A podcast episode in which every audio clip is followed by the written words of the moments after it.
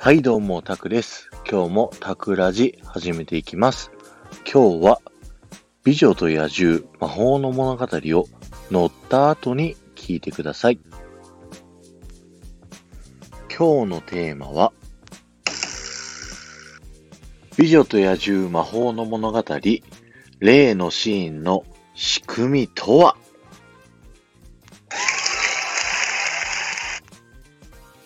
今日の話はですね、アトラクションのネタバレ部分が含まれているので、ネタバレが NG という方は、この場でお戻りください。大丈夫ですか？美女と野獣魔法の物語で、野獣がですね、王子様に戻るシーン、あのシーンはかなり感動するかなと思うんですけども、あれがどうやって野獣が王子様に変身しているのかっていうのが気になりますよね。今日はその仕組みをドドンと解説しちゃいます。あの、よくアトラクションの仕組みとかをですね、紹介したり、裏側が見えてしまったりとかを、で、夢が壊れるとか言ってるファンの方もいらっしゃると思うんですけど、僕の場合はですね、あの、めちゃくちゃ裏側が大好きで、その魔法みたいな技術、どうやってんのっていうのがめちゃくちゃ勉強したいタイプの人間なんですね。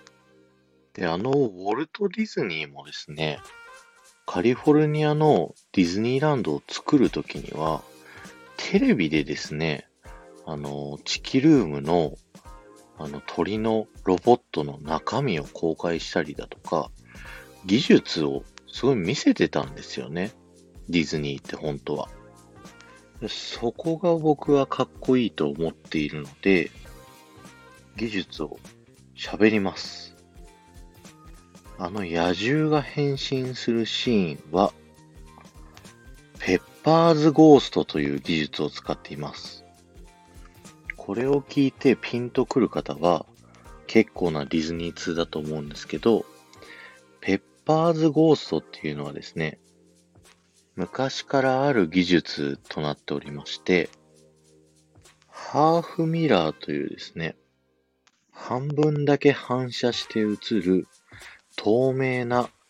ガラスのような鏡を使っているんですね。で、僕たちがですね、野獣を見ていると思うんですけど、実は僕たちと、あの、ベルたちの間に、斜めにですね、ハーフミラーが設置されていて、野獣は、ベルたちのおそらく上の方にあります。そして最初は、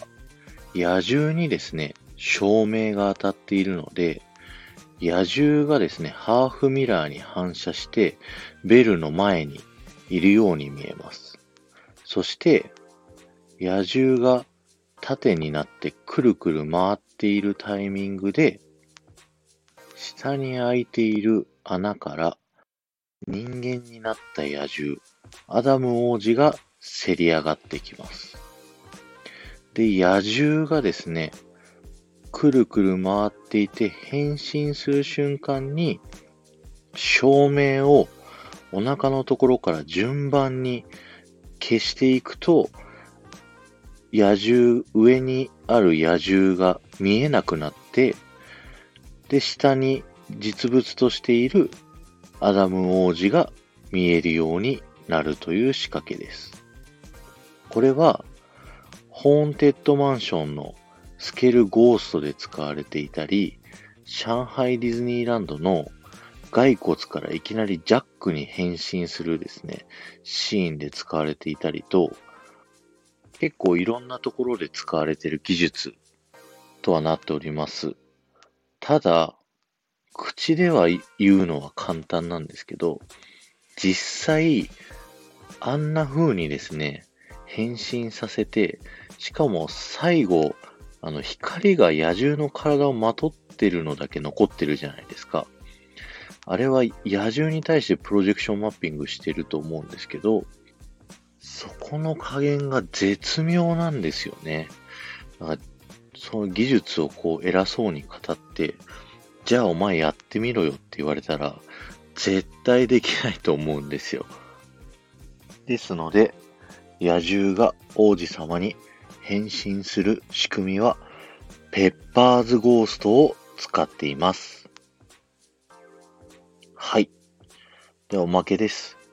この美女と野獣の魔法の物語。アトラクションに乗るときはですね、お城がまだ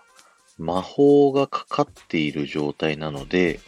あの、紫色のですね、ちょっとどんよりした雰囲気のお城になってると思うんですけど、魔法の物語を降りた後はですね、あの、魔法が解けている状態になっているので、出口の通路がですね、ピンク色になっているんですよね。ぜひここチェックしてください。あと、出口に出て、すぐ真上を見上げてください。そうすると隠れミッキーを見つけることができます。はい、今日は以上になります。今週はですね、こういったちょっと何々の仕組みを紹介するっていうのをですね、月曜日から木曜日やっていこうかなと思っておりますので、よろしくお願いいたします。ではまた。